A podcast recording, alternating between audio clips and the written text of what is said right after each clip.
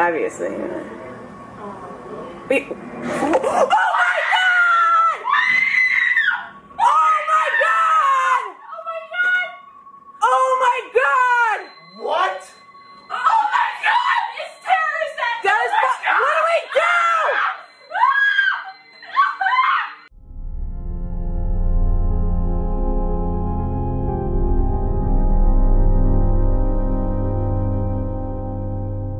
Esta hora en quienique.com nos acompaña Luis Marulanda. Luis es el único bombero colombiano que estuvo presente en aquel fatídico 11 de septiembre en Estados Unidos, cuando justamente fue víctima dicho país del atentado de las Torres Gemelas. Don Luis, bienvenido a quienique.com. ¿Cómo está? Hola, ¿qué tal? Buenos días, ¿cómo están? Bien, Luis, muchas gracias por aceptar nuestra invitación. Bueno, Luis, justamente en un nuevo, una nueva conmemoración de esta tragedia, de este aniversario del atentado a las Torres Gemelas, yo quisiera preguntarle y arrancar esta entrevista, ¿qué hacía usted en ese momento en Estados Unidos? ¿Qué se encontraba haciendo usted en Estados Unidos en ese momento? Eh, bueno, mira, yo generalmente he estado todo el tiempo dedicado al tema de rescate eh, estaba realizando un curso precisamente de rescate y estaba invitado a ser instructor para capítulo en español por una academia en Old Bridge, New Jersey, al sur de New Jersey, eh, en el que pues me habían invitado para iniciar actividades el día 16 de septiembre. Eh, pues el objetivo primordial era poder ayudar a ser instructor de nuevos bomberos a nivel Latinoamérica y que pudieran desplazarse a Estados Unidos a realizar ese tipo de actividades. Entonces por eso me encontraba en los Estados Unidos. Que bueno, situémonos ya en el 11 de septiembre. ¿Cómo fue ese inicio de día para usted? Eso, quizás esos momentos antes de la tragedia. ¿Cómo inició el día para usted? ¿Qué se encontraba haciendo? Eh, bueno, yo estuve eh, en el área de Queens. Estaba en el área de Queens eh, donde un familiar. Y resulta y acontece que 8.45 de la mañana cuando se impactó el primer avión, pues encuentro a una familiar mía, una tía, eh, pues muy asustada en el, en el área propia de la casa en la cocina y pues yo me despierto inmediatamente cuando eh, yo tenía un familiar que trabajaba en el World Trade Center, afortunadamente no le pasó nada, que era una prima, la hija de ella, y yo lo que hago entonces es inmediatamente percatarme de que ya se había impactado el primer avión en la segunda torre. Y bueno, ya usted se percató de eso, ¿qué, acción eh, inmediatamente tomó? ¿Qué decidió hacer en ese momento? Ah, bueno, yo inmediatamente me comuniqué con bomberos, estación 57, la que está cerca del World Trade Center. Les digo que, pues, que yo estaba listo para el curso que venía a realizar o que se iba a realizar en, en New Jersey. Entonces, inmediatamente, pues ellos sabían que yo soy instructor internacional en búsqueda y rescate en estructuras colapsadas soy certificador en ese tema por una oficina que se llama la OFDA de los Estados Unidos, que es la Oficina Federal para la Atención de Emergencias y de Desastres.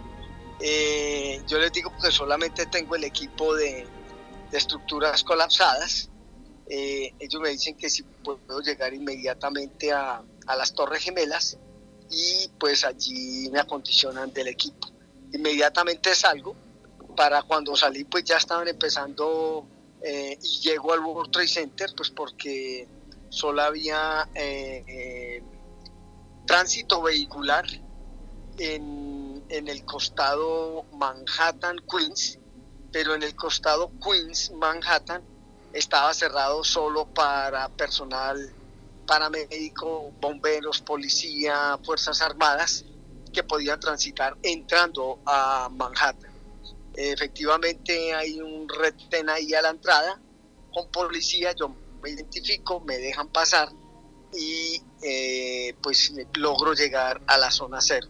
Cuando llego a la zona cero, llego a esa estación de bomberos me presento y eh, pues ya nos disponemos hasta donde se manejaba el, el, rumor, era solamente una, un accidente aéreo y nos disponemos, piden unos voluntarios, 25 eh, bomberos levantamos la mano. La tarea era subir a esa torre a verificar por qué los sistemas de control de fuego, de, de autoextinción, estaban disparados del 30 hacia el 105, pero del 30 no se lograron disparar. Luego la tarea que teníamos era ir a revisar, a lograr evacuar y mm, primero que todo verificar, pues porque no salía humo ni nada, a ver qué era lo que pasaba. Eh, a eso nos, nos dispusimos, empezamos a subir con equipo y todo. en el piso 10 eh, la estampida que venía bajando en evacuación, eh, pues pasaron por encima de nosotros, se pararon encima de nosotros, pues porque la gente ya para ese momento, pienso yo que por los medios de comunicación y los familiares, pues además que le habían dicho a las personas que ya no se trataba de un accidente aéreo, sino de un atentado terrorista y que ya por todos los medios estaban. Entonces la gente como yo siempre lo digo, en pánico, no sabe cómo va a actuar, ni sabe qué va a hacer. Y nos cogió la estampida en el piso 10. Logramos reincorporarnos los 25 bomberos, ayudándonos unos a otros, y e inmediatamente logramos bajar hasta el lobby. En el lobby ya eh, las órdenes cambiaron y estuvimos ahí, eh, a pesar pues de que no estábamos uh, lesionados ni nada. Eh, nos dispusimos a organizar la evacuación, pero pues ya lo que se veía ahí en el lobby era catastrófico. Eh, te podrás imaginar eh, una evacuación de ese tipo, a la gente no le importaba nada, había gente que caía de cara frente al piso, dejando dientes, gente fracturada que uno no sabía cómo salían corriendo pues, pues el pánico que se apoderó de ellos era tremendo y solo pensaban en evacuar sí o sí como fuera. ¿Cuáles fueron esas sensaciones suyas durante la tragedia? Es decir, desde el momento en que usted se alistó para llegar, pues, se, puso, se ofreció también como voluntario, fue una de esas 25 personas que levantaron la mano, llegó allá y demás, ¿cuáles, qué, ¿qué pasaba por su cabeza en ese momento? ¿Cuál era como su principal misión u objetivo? el sentir, yo creo que yo lo resumo, bueno, eh, siempre a uno le preguntan en todas las catástrofes que estado en el mundo y en Colombia particularmente, pues le preguntan a uno cuál es su sensación, eso que, tú me acabas de preguntar. Y yo digo, cada emergencia deja una sensación y un aprendizaje diferente.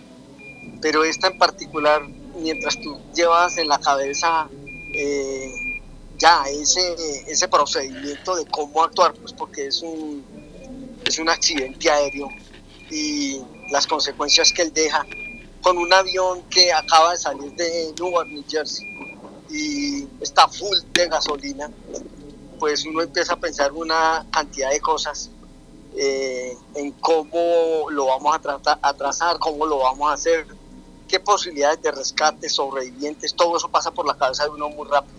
Pero ya cuando te cambian el libreto en el momento y lo que empiezas a ver no es lo que llevabas en el libreto, eh, pues en emergencias no se puede improvisar.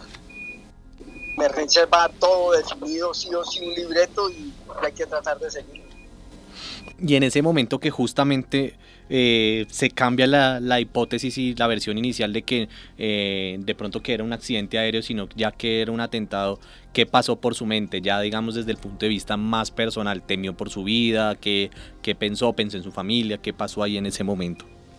Ah, sí, claro, te pasa todo por la cabeza, familia, mis hijos, el regresar, el estar con vida, y el riesgo aumenta no solamente para las personas que están en el tema de estar atrapados o estar dentro de la emergencia, sino que aumenta también para uno como rescatista y hay que alertar todos los sentidos como para tratar de salir bien eh, y bien librado de la situación. Y máxime que ya habíamos acabado pasar un atentado contra nuestras vidas y era que pues que a la gente no le importó. Eh, generalmente en los países latinoamericanos el respeto por las unidades de rescate, bomberos y todo eso, pues no ha habido una eh, educación desde escuela para que vean la persona rescatista como de otra forma a como la ven en Europa o como la ven en Estados Unidos. Y el respeto hacia esa imagen es column. Y ya a ver que a la gente no le importó, pues ya uno decía estando allá, cualquier cosa me puede pasar. Eh, trasciende el miedo, se dispara más el miedo, es estar más alerta, es coger su compañero y tú me cuidas la espalda y yo te cuido la tuya, y es mirar eh, a tomar decisiones muy rápidas, pero muy bien analizadas en, en, qué es lo que se va a hacer, si habían personas atrapadas, no las habían, etcétera, y pensar que más adelante pues eh, ya la cosa se iba a poner eh, más crítica. Yo digo que yo en ese momento, a pesar de que fue una estampida, pues entre compañeros hablábamos, muchos de ellos murieron después, eh, pero hablábamos ahí en ese, en ese lobby diciendo que lo que veíamos nunca lo habíamos visto en la vida. Además por la trascendencia que tienen el ancho de las escaleras que eran en el World Trade Center y a la gente no le importaba nada, nada ni nadie. Yo hoy en día después del World Trade Center, después del terremoto de Haití y muchos otros, enseño muy diferente la evacuación a como la enseñaba antes cuando dictó capacitaciones. Y es una evacuación totalmente muy aislada de lo que hoy en día eh, desde el mismo Sistema Nacional de Atención y Prevención de Desastres en Colombia se enseña. Eh, no se ha cambiado, no se ha variado, a pesar de lo que nos ha dejado como enseñanza los desastres. Pero claro, miedo, terror, por supuesto, totalmente. Eh, eh, pensar que iba a perder la vida también. Se te pasan muchas cosas por las cabezas, a pesar de que aún estando en el lobby no sabíamos que las torres se iban a caer. Y si lo hubiéramos pensado, quién sabe si hubiéramos estado allá. Y hablo por todos. Luis, ¿qué vieron sus ojos ese día? De todo, de todo. Desde ahí lo que te digo, la evacuación, eh, no creo en los avisos de, conserve la calma y baje por la derecha, no creo en esos avisos. No creo que se pueda hacer tan meticulosamente como dicen los avisos de la evacuación. Eh, pero dientes reventados, cara reventada, fracturas de brazos, fracturas, eh, gente después de, que cayeron las torres gemelas, tres días después que controlamos el fuego, vimos de todo, eh, cabezas explotadas, partes de dedos, partes de brazos, eh, muchas placas dentales que significaban que las personas habían quedado quemadas y solo la placa dental. Y todo eso lo recogíamos después de la primera semana cuando todo esto empezó a calmar un poco y ya las torres habían caído. Pero de todo lo que tú puedas ver, discúlpame que te lo diga así, que la imagen era muy dantesca, de todo lo que tú puedas ver en una carnicería por pedazos, eso era lo que veíamos. Eh, recogíamos matas de pelo, solamente cabelleras, eh, eh, partes de una cabeza, un cuerpo seccionado en diagonal con un brazo, o sea, veíamos de todo, de todo lo pudimos ver después de la caída de las Torres ¿Cómo fueron los días posteriores para usted?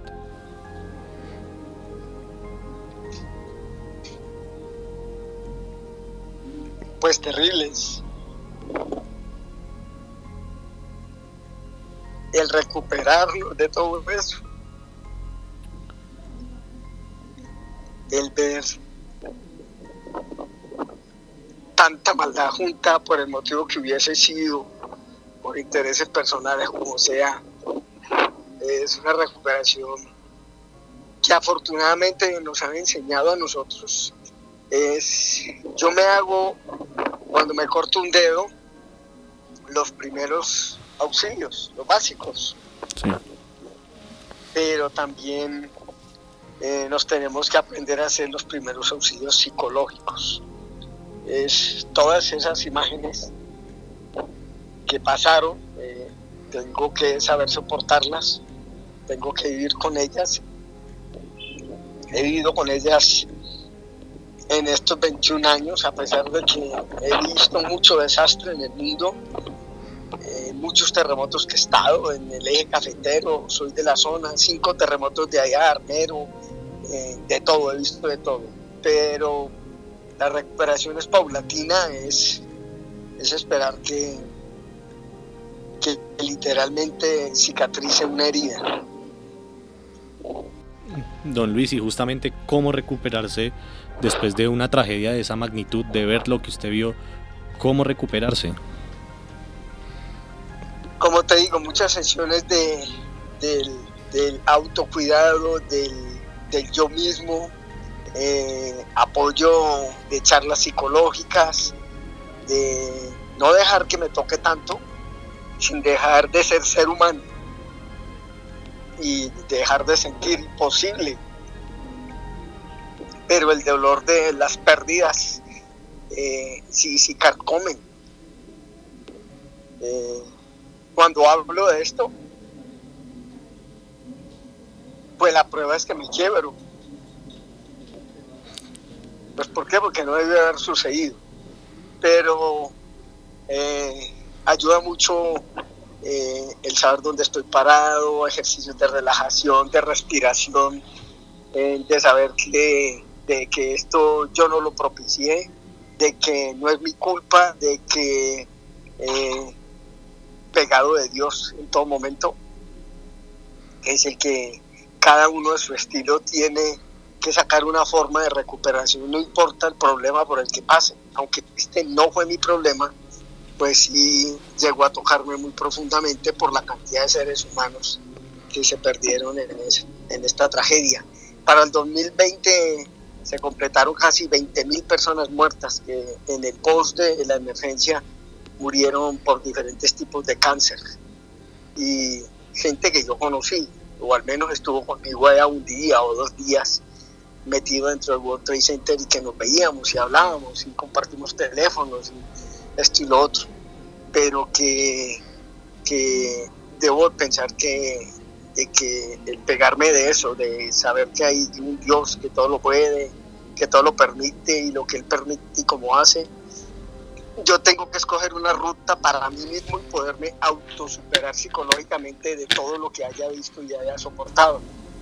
Porque pues el fin más grande que yo tengo es, es ese, ayudar, donde quiera y como sea.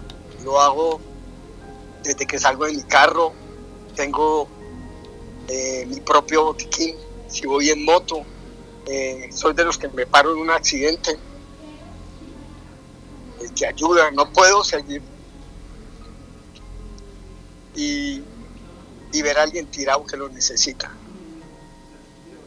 Pero eh, ese autodominio psicológico, ese pegarnos de algo importante y de y hacer terapias y comentarlo y hablarlo y llorar, eh, es como la fórmula que yo he encontrado como para superar todo, todo lo que he llegado a ver en la vida. Don Luis, después del momento de la tragedia, ¿usted cambiaría algo en ese día? ¿Quisiera no haber estado allá? ¿Cambiarían algo? Pues yo creo que de lo personal no, yo creo que seguiría, volverían a hacer, hacer lo mismo y recorrería todo lo de mi vida. Pero si tuviera esa, esa varita mágica de cambiar, yo creo que sí cambiaría la, maldad de las personas o eso que, todos tenemos de maldad por ahí guardado y, tratar de, de cambiar como algo de eso. Dentro de mí yo creo y para mí personalmente y con mi familia y todo, eh, yo creo que soy una persona con errores. Eh, no soy perfecto, pero eh, el hecho de tener mi familia, el hecho de, ser la persona que soy, yo creo que con errores y todo, creo que lo he hecho hasta ahora bien y volvería a hacer lo mismo. Bueno, Luis, y ya para finalizar, ¿Cómo es un día suyo en la actualidad? ¿Cómo es un día suyo eh, hoy en día? ¿Qué, está haciendo? ¿A qué, a qué se está dedicando? Eh, eh, un día, especialmente como hoy, 11 de septiembre de 2023, es un día, me imagino, también lleno de sentimientos encontrados. Quisiera saber eso, Luis. Sí, creo que el, hecho de tener esa potestad, esa posibilidad de hacer algo, es lo que también lo ayuda a desprender a uno. Pero, pero claro, vienen recuerdos. Una cosa son recuerdos, otras cosas son pesadillas. Y gracias a Dios, yo temas de pesadillas y dormido las he tenido con todo lo que he hecho en la vida. Y eso me da a mí un resultado de que mi sanación psicológica pues ha sido muy buena. Eh, el hecho de dormir bien, el hecho de, de no molestarme por cualquier cosa, el hecho de tipo de situaciones que son signos para uno. Pero el día mío es normal, es un día de trabajo. Yo asesoro casi todas las ARL de, de este país. Eh, a las ARL les vendo capacitación en todas las áreas en las que yo soy especialista.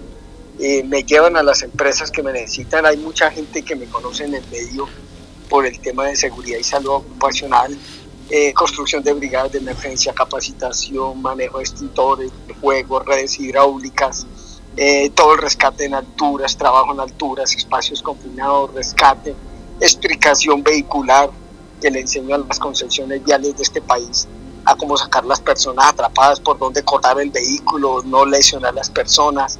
Entonces el diario vivir mío es eh, común y corriente de cualquier ser humano, dedicado a mi trabajo, en lo que me apasiona y lo que me gusta, que es esto. Don Luis, no, pues muchísimas gracias por aceptar esta invitación de quienique.com. Gracias por contarnos ese testimonio valeroso en un, en un aniversario más, en una conmemoración más de este fatídico día, no solo para los estadounidenses, sino pues para toda la humanidad. Muchísimas gracias, don Luis. Un abrazo para todos, gracias.